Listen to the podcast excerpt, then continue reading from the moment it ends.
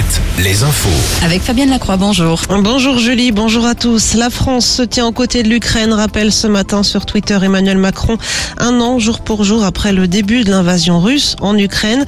Le président ukrainien a également pris la parole ce matin sur les réseaux sociaux.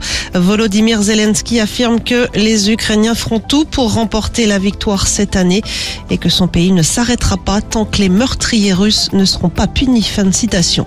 Dans le Grand Ouest, plusieurs rassemblements de soutien au peuple ukrainien ont lieu ce vendredi, notamment à Poitiers ou encore à Saint-Gilles-Croix-de-Vie. Dans la Vienne, un nouveau report pour les réacteurs numéro 2 de la centrale de Civaux. Il devait reprendre du service le 19 février, puis le 1er mars. Finalement, euh, ce ne sera pas avant le 11 mars. Le réacteur numéro 1 lui a été remis en marche fin janvier.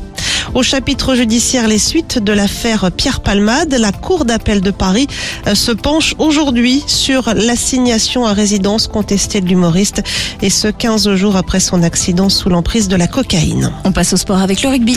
Le sélectionneur des Bleus, Fabien Galtier, doit communiquer à la mi-journée la liste des joueurs retenus pour le prochain match du 15 tricolore. Ce sera dimanche au Stade de France face à l'Écosse dans le cadre du tournoi des Six Nations.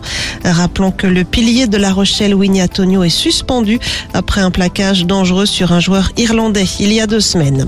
En Pro D2, c'est toujours du rugby. Soyaux Angoulême, toujours en lutte pour le maintien, reçoit ce soir un autre mal classé, Montauban. Les basketteuses d'Angers, elles, auront beaucoup de mal à décrocher leur qualification pour les demi-finales de l'Eurocup. Les Angevines s'inclinent de 30 points hier sur le parquet de Lyon en quart de finale aller. Match retour mercredi prochain à Angers. Et puis en foot, on joue ce soir en national. Cholet reçoit Dunkerque. Nantes, Rennes et Monaco sont éliminés de la Ligue Europa. Les Canaries battus 3-0 hier sur leur terrain par la Juventus de Turin. Rennes et Monaco éliminés à l'issue de la séance des tirs au but. L'actualité ciné avec les Césars ce soir. Les films L'innocent et La nuit du 12 font partie des favoris avec chacun 11 nominations. Cette 48e édition des Césars sera présidée cette année par l'acteur Tahar Rahim.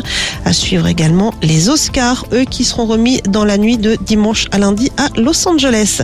Enfin, la météo, c'est toujours très agité ce matin avec des pluies sur la Vendée et le Poitou-Charentes. Belle journée sur Alouette.